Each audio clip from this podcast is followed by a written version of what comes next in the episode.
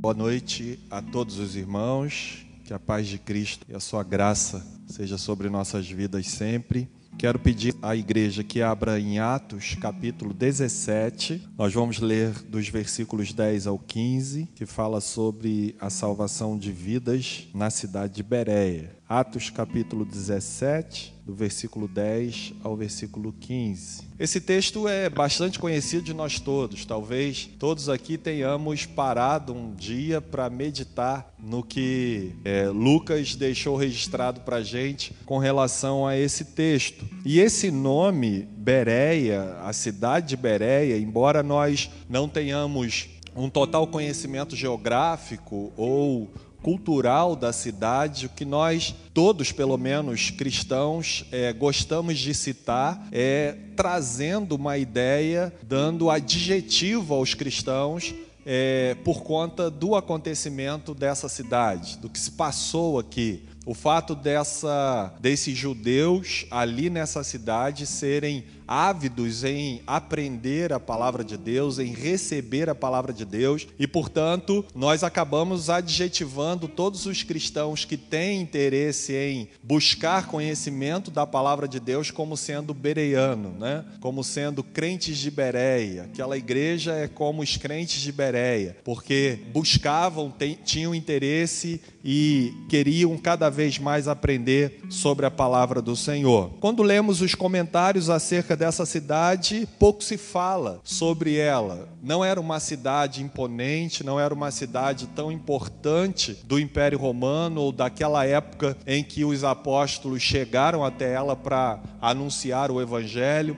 Não era um grande centro comercial e parece que, é, sem tirar qualquer possibilidade de ter sido Deus quem levou esses missionários até essa cidade, isso é fato, não é? Abra um parêntese para isso. E fechando esse parêntese, é, não se sabe o porquê de Paulo e Silas terem parado ali ou porque os irmãos resolveram levá-los para essa cidade. Mas o que Lucas faz questão de mostrar é que, é, independente do motivo, e além do que nós já sabemos, que houve uma grande perseguição, uma grande. É, foi juntado um grande grupo de pessoas, e o texto chega a falar da malandragem para pegar Paulo e Silas e punirem aquelas pessoas por conta da pregação do evangelho. Eles foram chamados ali em Tessalônica de pessoas que estavam transtornando o mundo por causa da pregação do evangelho. E a perseguição que sofreram ali foi o motivo pelo qual as pessoas, os irmãos retiraram Paulo e Silas daquela região de Tessalônica e levaram para Bereia. Bereia. É, Bereia, além de não ter sido um grande centro comercial, uma cidade imponente, ela ficava de certa forma um pouco distante daquela região. Né? Os comentaristas dizem que era aproximadamente 70, de 65 a 72 quilômetros de distância. Então hoje, a gente falando nessa distância, é, é para nós hoje é pequena, porque a gente pega um ônibus aqui rapidinho, a gente percorre 70 quilômetros. Se a gente for de carro, mais rápido ainda. Se formos de moto, mais rápido ainda a gente percorre os 70 quilômetros. Agora imagina 70 quilômetros sendo percorrido naquela época, não é? Ou em cima de um animal animal ou então a pé, eles precisavam caminhar aquilo tudo, né? E o texto mostra pra gente, irmãos, que eles chegam, que durante a noite eles foram retirados e eles chegam naquela cidade, logo procuram uma sinagoga. Primeira coisa que nós aprendemos aqui, com base no título de que esse tipo de nobreza é o que glorifica a Deus, é, nós aprendemos no versículo 10 que Deus ele concede sabedoria aos seus filhos para que ah, a missão seja continuada e que eles ajam com sabedoria. Nós vemos que o texto fala para a gente: logo durante a noite, os irmãos enviaram Paulo e Silas para Bereia. Primeira coisa que é uma ação estratégica e sábia foi o fato dos irmãos é, terem a sensibilidade, o discernimento de que era necessário retirar Paulo imediatamente de Tessalônica, porque as pessoas que se juntaram, o texto no versículo de número 5 fala para gente que os judeus, porém, movidos de inveja, trazendo consigo alguns homens maus dentre a malandragem, ajuntando a turba, alvoroçaram a cidade e assaltando a casa de Jason, procurando, procuravam trazê-los para o meio do povo. Então eram, eram pessoas ruins, eram pessoas maus, eram pessoas que não eram apenas, é, não tinham apenas a intenção de impedir o apóstolo de continuar anunciando essa palavra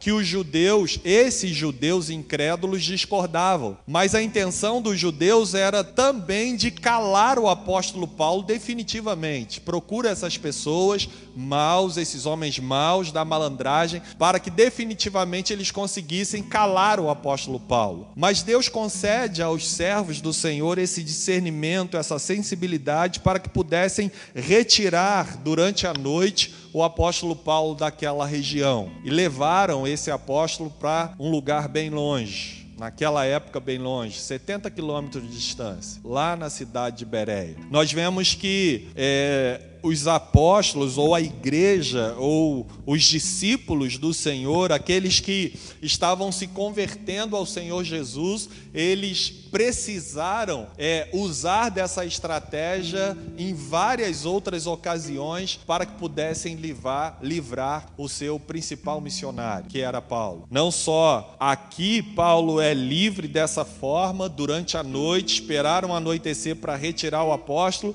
mas também nós vemos isso acontecendo em Atos capítulo 9, quando Paulo pregava em Damasco e a fama do apóstolo de ser um perseguidor da igreja ainda estava muito grande, e quando as pessoas puderam evidenciar que Paulo havia de fato se convertido ao Senhor Jesus, eles procuraram matá-lo, e foi preciso que as pessoas descessem o apóstolo da muralha dentro de um cesto para que ele pudesse ser livre desse perigo. Quantos irmãos é, têm passado por essa mesma dificuldade. Nós do Brasil temos é, vivido momentos é, de calmaria no que diz respeito a essa perseguição física por conta da pregação do Evangelho. E na quinta-feira ainda conversávamos sobre ah, as sutilezas de Satanás vindo ah, com a formação de leis para que prejudiquem a igreja na pregação do Evangelho. Hoje, o tipo de perseguição tem sido é,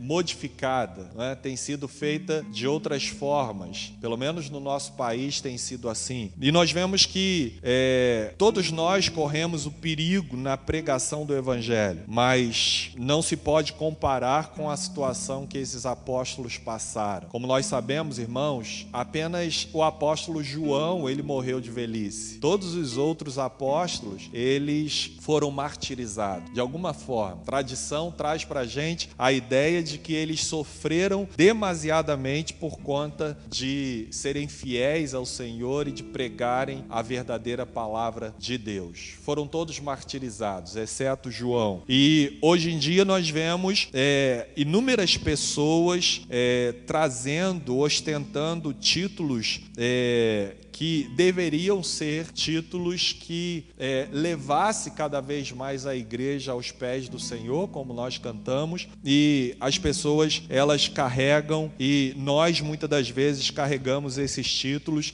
não é, de pastor, de ungido do Senhor, é, para obter benefícios outros que não sejam pregar a palavra do Senhor e ver vidas rendidas aos pés do nosso Senhor Jesus. Louvado seja Deus Deus, porque não passamos ainda por essa por esse tipo de perseguição, mas que Deus nos, nos conceda coragem, intrepidez para que continuemos anunciando o evangelho mesmo em meio às perseguições diferentes que têm se levantado contra a igreja do Senhor. Uma outra coisa que nós percebemos aqui sobre a sábia estratégia da igreja foi o fato de esses apóstolos, esses servos do Senhor, tanto o apóstolo Paulo quanto o seu companheiro Silas chegaram, chegaram na cidade de Bereia e logo procuraram uma sinagoga dos judeus para pregar o evangelho. Era propósito do apóstolo Paulo anunciar o evangelho é, entre os judeus para ver o seu povo, a sua nação, os seus patrícios sendo convertidos ao Senhor Jesus. E aqui no capítulo 18 nós vemos a primeira atitude do apóstolo em dizer que não pregaria mais entre os judeus. Mas é maravilhoso quando lemos isso, porque o próprio Senhor Jesus fala para o apóstolo Paulo: não, prega nessa cidade, porque eu tenho muito povo ainda nessa cidade. E o apóstolo Paulo, tendo essa consciência, Silas, os servos do Senhor, a igreja do Senhor Jesus,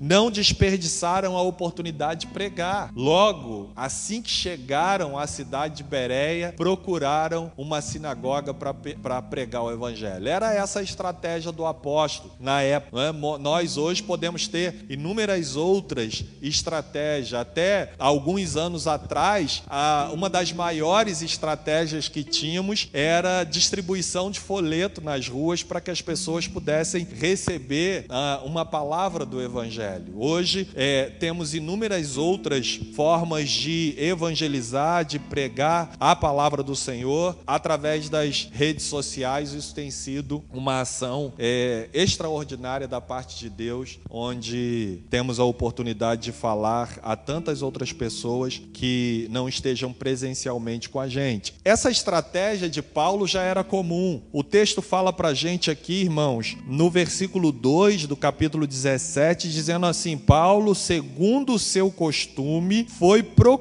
procurá-los lá em Tessalônica, e por três sábados arrazoou com eles acerca das Escrituras. Três sábados o apóstolo Paulo discutia, dialogava com os judeus acerca das Escrituras. Por três sábados. E a Bíblia mostra para gente que esses três sábados foram suficientes para que é, várias pessoas da cidade, não só judeus, mas também homens e mulheres gregos, é, se convertessem ao Senhor Senhor Jesus, porque é a palavra que estava sendo anunciada ali. É, nós vemos que o apóstolo Paulo segue essa estratégia do Senhor Jesus Cristo. Lucas fala para a gente no capítulo 4 que, como era de costume, Jesus também se dirigia para a sinagoga. Os judeus faziam isso. Era o primeiro ponto, era o ponto de partida para que eles iniciassem a pregação do Evangelho. Talvez hoje Deus tenha dado oportunidades outras para cada um de nós, servos seus, não só a igreja de um modo geral, mas cada um de nós individualmente temos tido a oportunidade dada por Deus para anunciarmos esse evangelho que é Jesus é, em várias outras localidades. Talvez você tenha uma porta aberta pelo Senhor, ou talvez você não tenha percebido que Deus já abriu uma porta para você pregar o evangelho onde você tem estado com mais frequência. Como o apóstolo, por exemplo, que era missionário, de tempo integral, apenas aqui em Corinto é que ele separa um tempo para continuar a sua profissão, que era de fazer tendas,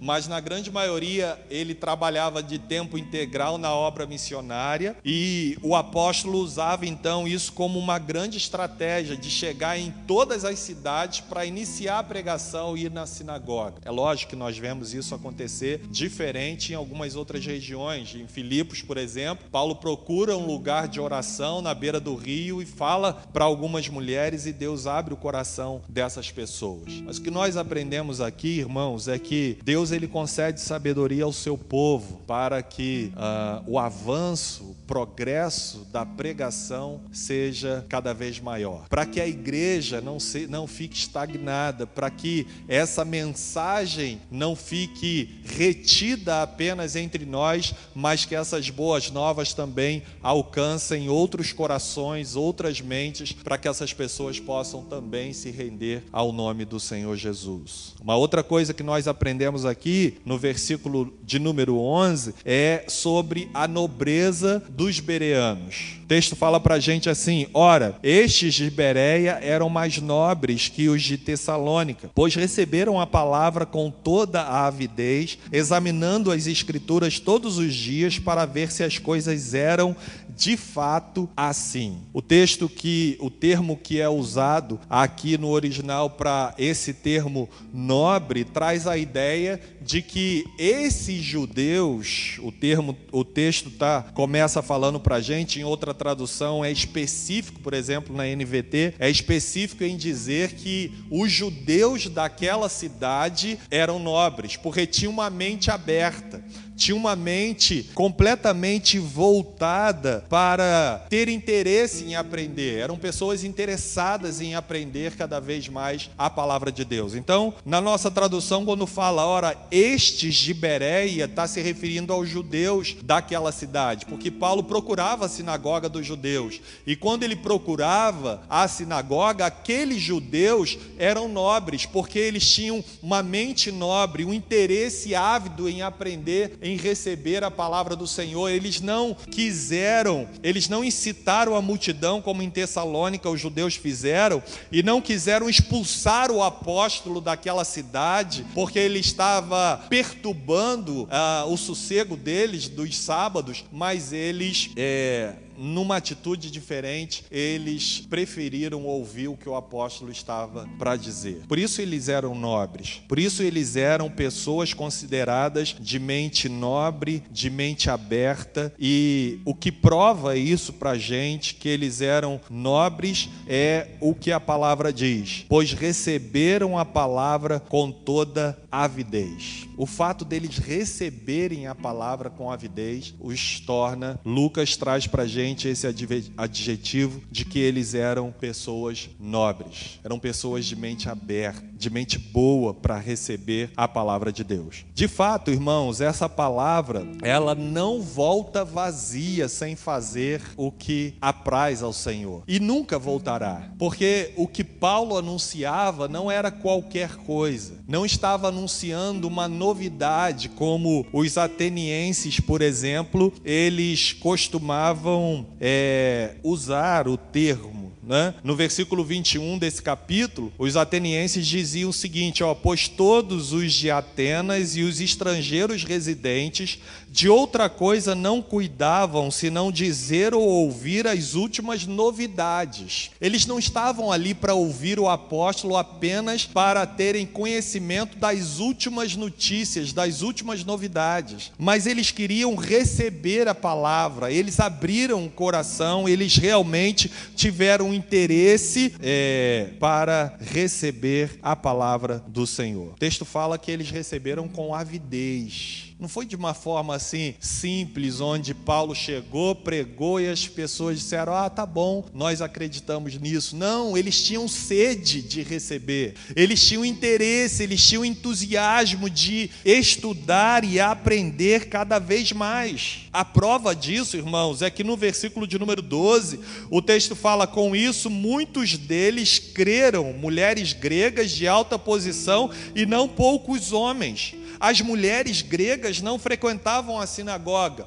Como é que essas pessoas que eram é, que não eram judeus, eram gentios, se converteram ao Senhor? Se Lucas se detém no versículo 11 a, a, no versículo 10 a dizer que eles se dirigiram à sinagoga dos judeus. É porque tudo indica que o apóstolo Paulo não, por conta da recepção que ele teve, por conta da é, do modo como as pessoas receberam a palavra, certamente Paulo ele entendeu que não poderia se é, manter pregando apenas aos sábados para os judeus. Tudo indica que Paulo passou a pregar o evangelho aqui em Bereia todos os dias não só os sábados. Porque a sinagoga dos judeus funciona no sábado, apenas no sábado. E é, Paulo então aproveita a oportunidade deles terem recebido a palavra com interesse, com sede, com entusiasmo, com disposição de mente. Ele resolve então anunciar o evangelho todo dia. Isso nos leva a conjecturar, é claro, mas é, com um pensamento assim bem sensato para trazer para a gente esse entendimento. Uma outra coisa que comprova para a gente a nobreza desses bereanos é que eles examinaram a palavra todos os dias. O texto fala para a gente aqui que examinando as escrituras todos os dias para ver se as coisas eram de fato assim.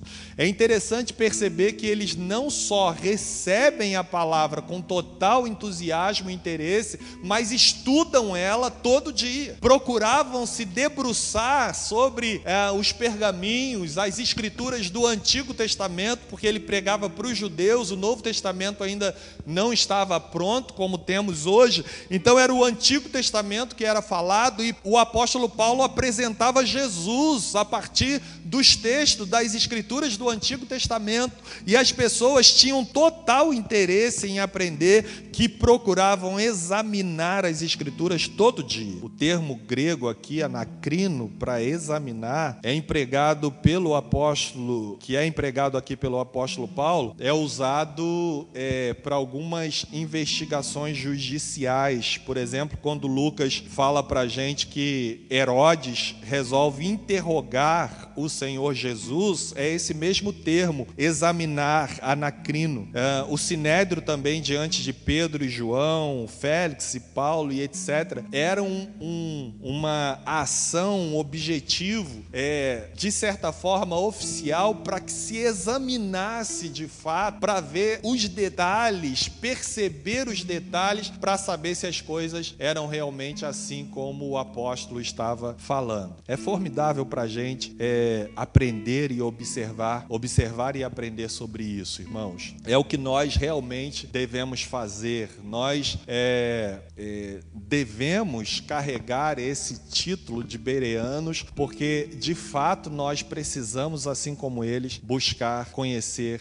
a palavra de Deus. Nós precisamos nos debruçar sobre ela para ver se de fato as coisas são assim. Isso tem sido uma, uma exortação constante às igrejas e às denominações e à igreja de um modo geral para que é, as coisas é, aconteçam de um modo em que as pessoas de fato consigam não só pregar a genuína palavra, mas aprender realmente a verdadeira palavra. Primeiro, porque Paulo ele não pregava qualquer coisa, ele pregava Jesus Cristo. O texto fala para gente, irmãos, aqui no versículo de número 3, 2 e 3, né? Paulo, segundo o seu costume, foi procurá-los e por três sábados discutiu, dialogou com eles acerca das Escrituras, expondo e demonstrando ter sido necessário que o Cristo padecesse e ressurgisse dentre os mortos. E este, dizia ele, é o Cristo Jesus que eu vos anuncio. Hoje pela manhã nós aprendemos que com isso, com essa declaração, o apóstolo pregava uma mensagem mensagem cristocêntrica. Jesus era o centro da pregação de Paulo. Por isso fazia diferença no coração daquelas pessoas, fez a diferença e faz até hoje a diferença, porque Jesus é anunciado, deve ser anunciado. Nós aprendemos também hoje pela manhã que o evangelho é anunciarmos a encarnação, a vida, a morte, a ressurreição, a ascensão, a segunda vinda, a escatologia, a escatológica de Cristo. É falar de Jesus o Evangelho é Jesus, e esse Evangelho é poder de Deus para a salvação de todo aquele que nele crê. Nós ouvimos hoje testemunho do pastor Felipe, lá de Guiné-Bissau, dizendo que a pregação é, na região onde ele está é, é aproximadamente 40, 45% da população são muçulmanos, e é muito difícil pregar para os muçulmanos, porém, o resultado quando acontece na vida de um muçulmano é muito mais nítido do que na vida dos animistas, porque os animistas eles são idólatras, eles adoram vários deuses, se crentista, e os muçulmanos não, são extremamente radicais. Então, quando eles se convertem, eles se convertem de fato. Realmente é possível ver com nitidez isso acontecendo. Só que apesar do radicalismo dessa religião islâmica, é, ele dizia que eles não deixam de pregar porque o evangelho evangelho é poder de Deus. O que faz a diferença não é o missionário, não é o pastor, não é o pregador. O que faz a diferença é a palavra de Deus. Essa palavra que é viva e eficaz, essa palavra que é inspirada, essa palavra que anuncia Cristo, anuncia Jesus, essa palavra mostra que o pecador, que o homem é pecador e por causa da depravação total, essa esse pecado que afetou tanto a alma quanto o corpo, quanto a mente, quanto o coração, os desejos, as intenções do homem, todas foram afetadas pelo pecado. E foi preciso que Deus enviasse o seu filho ao mundo para nos resgatar de todo esse mal que nos afetou, nos fazendo nascer de novo, fazendo de nós novas criaturas. Jesus, ele continua fazendo isso, ele quer continuar fazendo na sua vida, ele quer fazer na sua que ainda não aconteceu, e tudo isso se dá por meio da pregação da palavra. É, aqui na nossa denominação, na nossa igreja local, acho que não é preciso mais dizer, mantenha sua Bíblia aberta para você acompanhar o que está sendo falado, né? Graças a Deus eu vejo que praticamente todos estejam com a sua Bíblia aberta e têm observado. Mas eu lembro que aconteceu uma coisa muito. É, é, chega até ser engraçada uh, quando eu pastoreava ali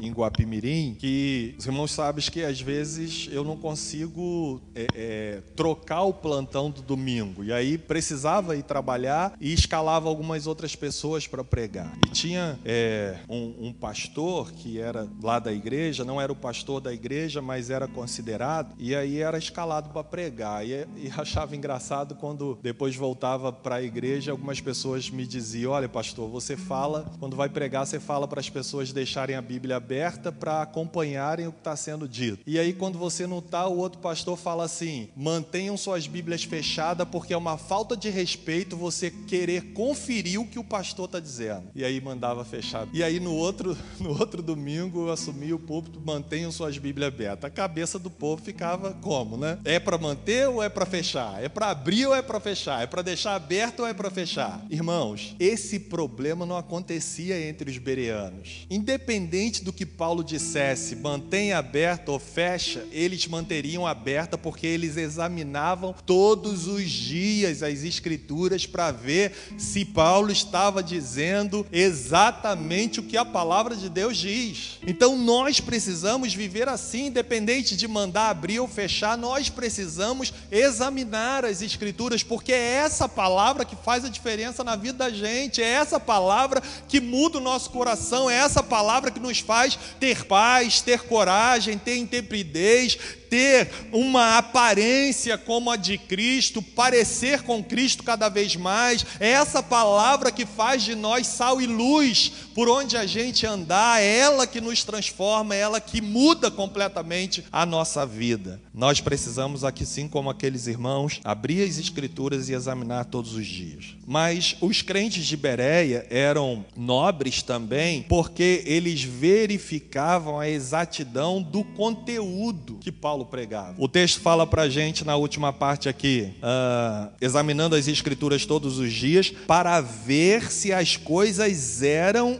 de fato assim. Examinavam todo dia e possivelmente estudavam diariamente com o apóstolo Paulo e com Silas a palavra de Deus, verificando a palavra, verificando o conteúdo. O que Paulo falava está de acordo, é exatamente assim que as escrituras estão dizendo. Eles queriam saber o conteúdo, eles queriam que tivesse conteúdo na mensagem e era isso que acontecia. Eles tinham o resultado disso foi uma plena convicção, não só intelectual, não só do conhecimento que eles adquiriram, mas a convicção era que de fato Jesus é o Cristo, porque é isso que toda a Escritura diz, que Jesus é o Senhor. Como nós cantamos aqui, é? nós devemos nos prostrar diante de Cristo que é Senhor, e as Escrituras dizem isso, e era o que Paulo dizia: é o Cristo Jesus que eu vos anuncio, e eles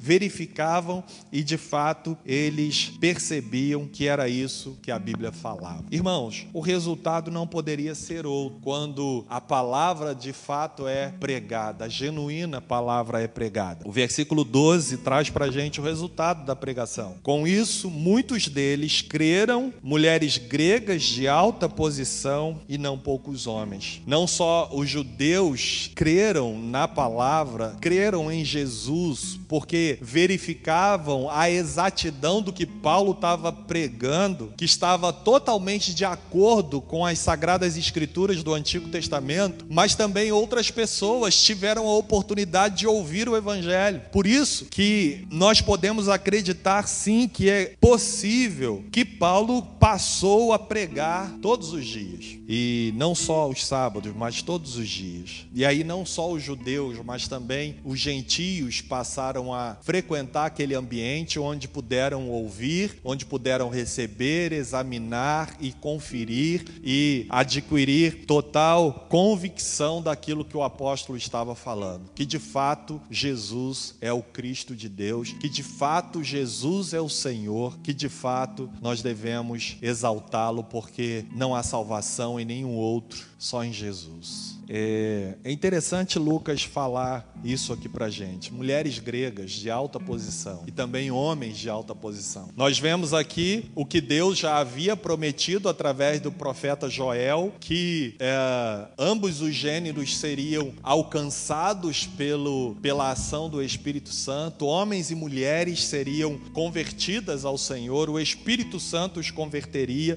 e também os diversos níveis sociais, os diversos é, é, é, níveis sociais, etapas sociais, é, seriam alcançadas também pelo Evangelho. É, Pedro fala isso, Pedro interpreta para os judeus a profecia de Joel, no capítulo 2. E aqui nós vemos que esse resultado continua acontecendo. Várias mulheres se rendem aos pés do Senhor e tinham a oportunidade de estarem envolvidas e trabalhando e servindo ao Senhor com suas vidas vários homens. E aqui também traz para a gente a ideia, irmãos, de que Deus é quem levanta pessoas é, com condição e dispostas a investir na obra do Senhor. Não só aqui é, em Bereia, mas em Filipos, a Bíblia fala que Deus resolve salvar Lídia, que era uma mulher é, empresária, que também tinha condições e Deus fazia isso. Deus também salvou uma, uma mulher que é, a Bíblia não relata para gente que tinha posses, mas Deus vai e salva, porque a Bíblia é enfática em dizer que Deus não faz acepção de pessoas. O Evangelho é pregado a todas as pessoas, e esse Evangelho, que é poder de Deus para a salvação de todo aquele que nele crê, tem salvado e transformado tanto homens como mulheres, tanto escravos como ricos, tanto é,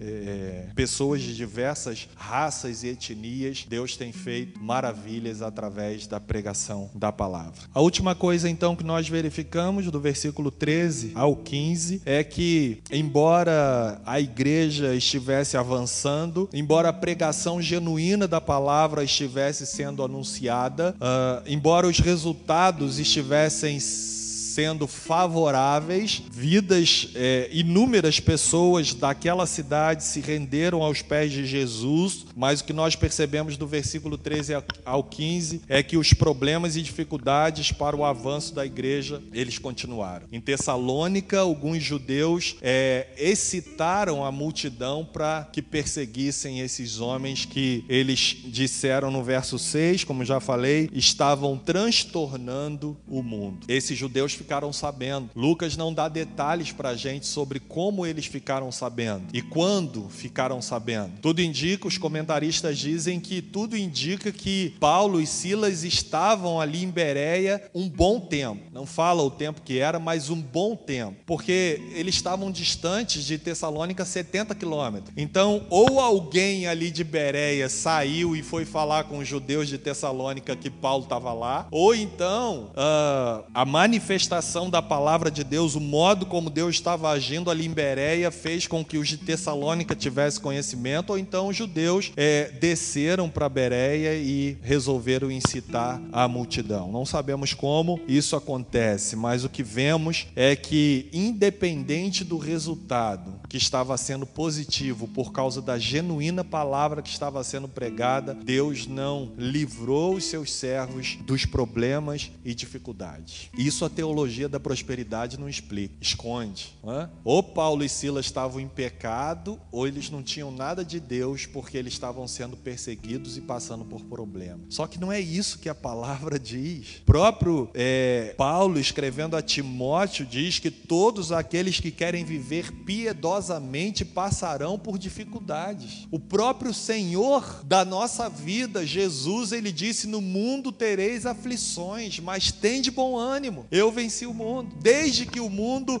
foi formado por conta do pecado, os problemas existem, as dificuldades existem e o povo de Deus não está livre de passar por essas dificuldades. E nós vemos aqui os tipos de dificuldades que eles passaram. Primeiro, verso 13, com perturbação de pessoas contrárias à palavra de Deus. Mas logo que os judeus de Tessalônica souberam, não sabemos como, mas souberam que a palavra de Deus era anunciada por Paulo, também em Bereia, foram lá excitar perto e perturbar o povo. Eles fizeram questão de fazer isso. E eram pessoas que eram contrárias à palavra de Deus. Mas esse Deus a quem servimos, irmãos, ele faz coisas extraordinárias. Por isso que eu concordo com o que o missionário o pastor Felipe falou de que o que nós devemos nos preocupar é simplesmente em pregar a palavra de Deus o mais o Senhor fará. O mais o Senhor fará. Eu lembro, Vitória lembra também de um senhor que morava em frente à igreja presbiteriana de Guapimirim. Ele era policial aposentado e tinha fama de mal. Tinha fama de um camarada que não gostava de igreja, que reclamava e ia armado lá mandar diminuir o som da igreja porque estava incomodando. E Deus foi tão gracioso, tão maravilhoso que eu consegui fazer amizade com ele, a ponto de frequentar a casa dele dele. E ele ficou meu amigo. Amigo assim, de cumprimentar, de parar na rua, de é, bater papo. E aí ele soube que eu era bombeiro e aí ficou mais fácil ainda, porque a gente passou a conversar sobre as dificuldades do nosso estado com relação ao funcionalismo público. E aí também as coisas boas que aconteciam, ó, tem suspeita aí de aumento. Aí eu corria lá e falava, seu Oliveira, a gente vai receber aumento aí. E é, pastor, não sei o que. Aí tinha mais abertura aí. Entra aí, entra aí, vamos tomar um café. Aí tomavam, sentava e tomava um café com ele. A esposa dele passou a se interessar pela igreja, foi para a igreja, se converteu e passou a seguir, a, passou a caminhar com a gente ali na igreja. Ele, que eu saiba até hoje, não é convertido, mas ficou é, simpático à igreja. E, e ele passou a falar assim: olha, pastor, pode ficar tranquilo, que o que eu ouvi de um barulho estranho aí na igreja, eu vou agir. Né? Ele passou a, a proteger, a guardar a igreja. E a fama dele já era de brabo mesmo, né? Então foi bom pra gente. Olha como Deus faz as coisas, né? Deus faz as coisas acontecerem dessa forma, irmãos. Porque essas pessoas que perturbam é, a igreja porque são contrários à palavra de Deus, Deus é poderoso para converter esses corações. Como fez com o apóstolo Paulo. O maior exemplo pra gente disso é o próprio apóstolo Paulo. Não aconteceu aqui, nesse momento em que Lucas relata isso pra gente, mas mas aconteceu em várias outras ocasiões e continua acontecendo até hoje, porque nós somos o povo de propriedade exclusiva do nosso Senhor. Jesus é o nosso Senhor, é o nosso dono. E ele é zeloso e não permitirá que toquem na menina dos olhos dele, que somos nós, o seu. E se algum toque diferente acontecer, porque ele tem um propósito nisso. Então os problemas e as dificuldades não cessarão, mas também não poderão impedir o avanço da igreja. É o que nós vemos aqui acontecendo. E dos versículos 14 e 15, nós percebemos a ação divina está em até mesmo conceder sabedoria à igreja para livrar seus principais missionários. Verso 14 e 15 diz: Então os irmãos promoveram sem detença a partida de Paulo para os lados do mar, porém Silas e Timóteo continuaram ali. Os responsáveis por Paulo levaram-no até Atenas. Atenas era aproximadamente 40 quilômetros de Bereia e regressaram trazendo a ordem, é, trazendo ordem a Silas e Timóteo para que o mais depressa possível fossem ter com ele. Correram com Paulo de Bereia também. Já correram com Paulo de Tessalônica, agora correram com Paulo de Bereia para 40 quilômetros de distância. E é interessante que esse apóstolo não sossegava, né? mesmo sozinho lá em Atenas, ele fica incomodado com a religiosidade daquela cidade, daquelas, das pessoas daquela cidade, que ele começa a frequentar as praças, que era comum das pessoas frequentarem, os filósofos frequentarem as praças para saberem as novidades, né? e Paulo aproveita aquela oportunidade para começar a pregar o evangelho. Ficava incomodado. Eu acho que esse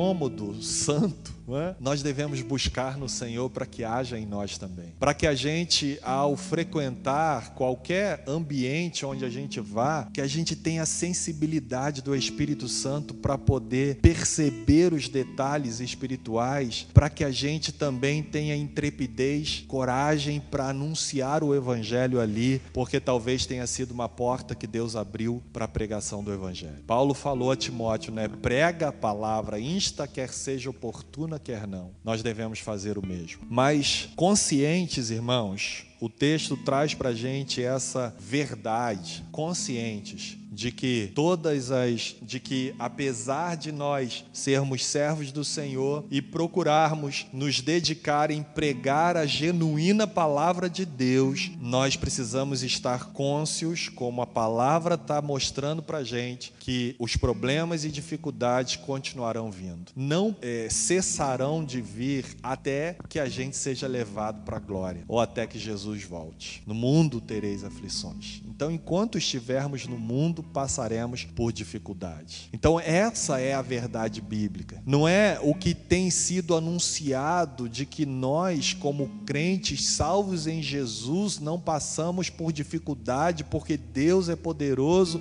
para fazer com que a gente viva num mar de rosas. Não é assim que a palavra está dizendo. Muito pelo contrário. No mundo tereis aflições, mas tem de bom ânimo. Eu venci o mundo. Eis que estou convosco todos os dias até a consumação do século. A noite, é, é, o choro pode durar uma noite, mas a alegria vem ao amanhecer. Deus está conosco, irmãos. Ele é o Senhor da nossa vida. Assim como esteve com esses irmãos, assim como os livrou e em um momento da história resolveu não livrar mais o apóstolo Paulo da prisão porque ele queria levar Paulo para a glória. Né? Eu acho engraçado quando tem uma pessoa que sempre fala isso, né? Deus só leva, só tem levado gente boa para lá. E não tem levado a gente ainda porque de repente ele quer que a gente aprenda cada vez mais e o busque ainda mais para que a gente seja gente boa, para ele nos levar um dia para a glória. Mas isso é uma brincadeira com fundo de verdade, porque realmente Deus tem levado seus eleitos para a sua presença. Mas ele tem um propósito ainda com a nossa vida enquanto nós estamos vivos aqui. É porque nós somos eleitos de Deus nesse mundo para darmos continuidade ao que Paulo e Silas fizeram pregar o evangelho, porque de fato, irmãos, e de verdade, as pessoas têm sede de Deus. Apesar de em muitos ouvidos acontecer como Paulo fala, coceira, ou seja, as pessoas não estão interessadas, não estarem muitos interessados com a sã doutrina e sim com as novidades do mercado, nós precisamos nos manter fiéis e buscar o Senhor para que permaneçamos fiéis, pregando a genuína palavra, porque essa palavra não voltará vazia. Se anunciarmos o Evangelho para um eleito de Deus, certamente a palavra não voltará vazia, a palavra fará Deus quer. Nós precisamos continuar com essa convicção e sabendo que quanto mais nós formos piedosos diante do Senhor, mais perseguições virão sobre a nossa vida. Mas a gente quer viver nesse mundo? Na bonança distante de Deus ou sofrendo por vários momentos e ocasiões do modo como Deus permitir dificuldades, mas na presença do nosso Senhor, sabendo que Jesus é conosco, que ele não virou as costas para nós. Que Deus nos ajude, irmãos, para que a gente viva como os crentes de Bereia, que a gente examine a palavra, que a gente receba a palavra, que a gente verifique o conteúdo da palavra, não aceite qualquer coisa independente de quem esteja falando. Precisamos examinar as Escrituras. Que Deus nos ajude para que a gente consiga viver assim, em nome de Jesus. Amém?